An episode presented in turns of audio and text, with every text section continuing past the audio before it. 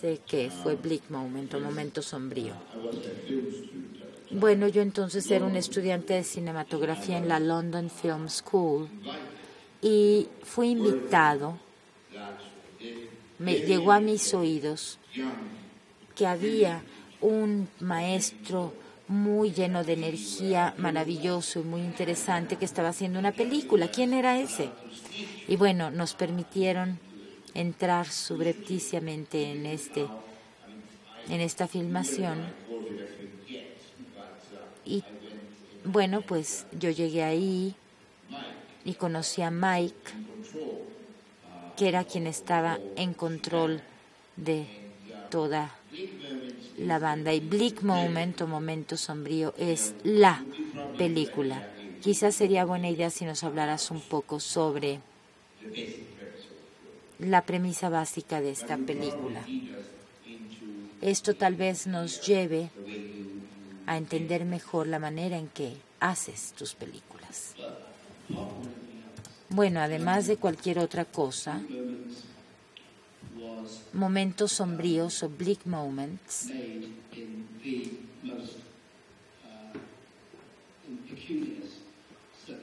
se hizo bajo circunstancias sumamente peculiares.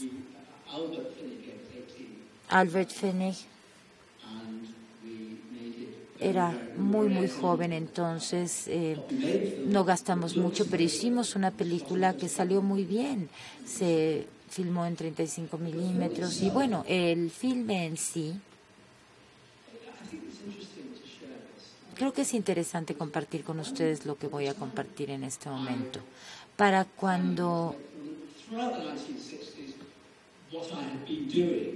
finalmente pude hacer esto, pude verter ahí todo lo que había estado viendo desde 1960, como hacer como un teatro colaborando con los actores, utilizando la improvisación, utilizando obras muy terminadas en distintos lugares, siempre con la visión de hacer una película tan pronto se presentara la oportunidad. Y como les dije, eh, fui a la London Film School cuando tenía algo así como 22 años, pero no hice Bleak Moment sino hasta que tenía como 28 años de edad. Fue muy interesante para mí. No sé qué pensarían los demás, pero para mí fue realmente una fortuna. Quise hacer la película tan pronto adquirí las habilidades y como me sentía tan inspirado Quatre Son es este filme autobiográfico. Supongo que lo que tenía en mente en ese momento, de alguna manera, era un filme que era autobiográfico, directo autobiográfico sobre los primeros años de mi vida.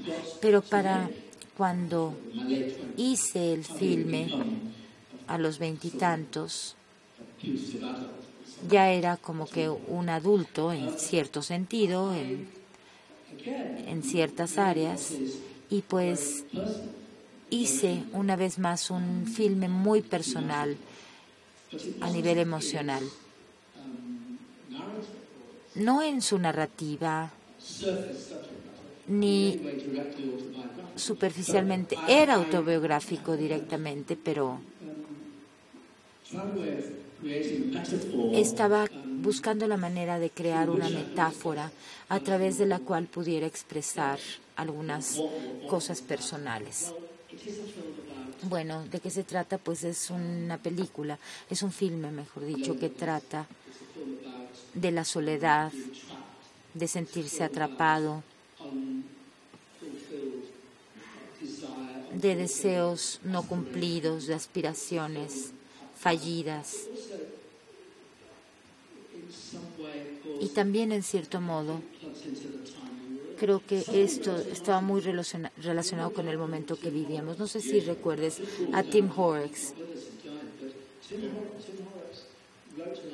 Tim Horrocks escribe un artículo en la revista de la London Film School llamada Cynic, en la que hablaba de bleak moments o de momentos sombríos y dijo que lo que le resultaba muy interesante es que llegaba en la cúspide de los 60s y los 70s.